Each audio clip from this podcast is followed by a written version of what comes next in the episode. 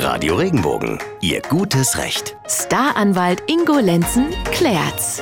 Wenn Sie diesen Podcast gerade nur schwer hören können, weil in der Nachbarswohnung momentan ein Hund wie verrückt bellt, dann sollten Sie jetzt mal irgendwo hingehen, wo es ein bisschen ruhiger ist, denn heute ist genau Ihr Tag. Herzlich willkommen zu unserem Podcast mit Radio Regenbogen Rechtsexperte Ingo Lenzen. Es geht heute um lärmende Hunde. Grundsätzlich, da sind wir uns einig, dürfen Hunde auch mal bellen, das ist ganz klar, genauso wie jeder Mensch in manchen Situationen mal Krach machen muss. Ne? Aber wenn dauernd gebellt wird, dann ist das auch ein Zeichen dafür, dass mit dem Tier was nicht stimmt oder mit der Haltung. Allein schon deshalb sollte man da was tun. Simone aus Emmendingen hat uns geschrieben, bei ihr ist es besonders dramatisch, da der Nachbarshund vor allem nachts bellt und das alle Nachbarn mitbekommen und deshalb auch nicht schlafen können. Der Hund bellt dabei ununterbrochen, seine Besitzer sind fast den ganzen Tag nicht da und das Gebell geht dann eben auch bis in die Nacht. Gesprochen haben sie natürlich mit dem Besitzer schon, aber es tut sich nichts.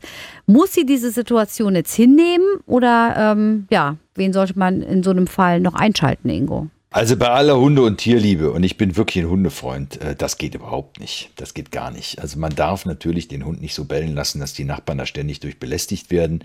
Wenn der Hund zwischen 8 und 12 bellt und wenn der zwischen 3 und äh, von mir aus 20 Uhr mal bellt, ist es okay und dann muss man das auch hinnehmen.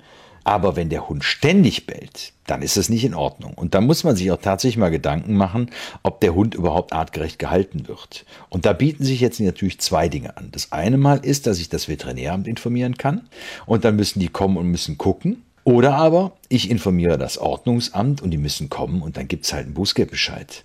Und wenn die nicht dazu in der Lage sind, dann müssen die den Hund abschaffen. Weil das eben ein Zeichen dafür ist, dass der Hund vereinsamt oder es ihm gesundheitlich nicht gut geht. Und da steht das Tierwohl an oberster Stelle. Danke, Ingo. Also Veterinäramt oder Ordnungsamt informieren, dass sie sich das mal angucken. Ne? Die haben im Zweifel ja auch das Recht, dem Tier zu helfen.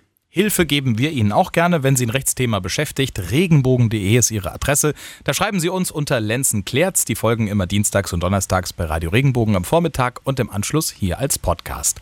Bis zur nächsten Folge eine hoffentlich ruhige Zeit und bleiben, bleiben Sie, im Recht. Recht.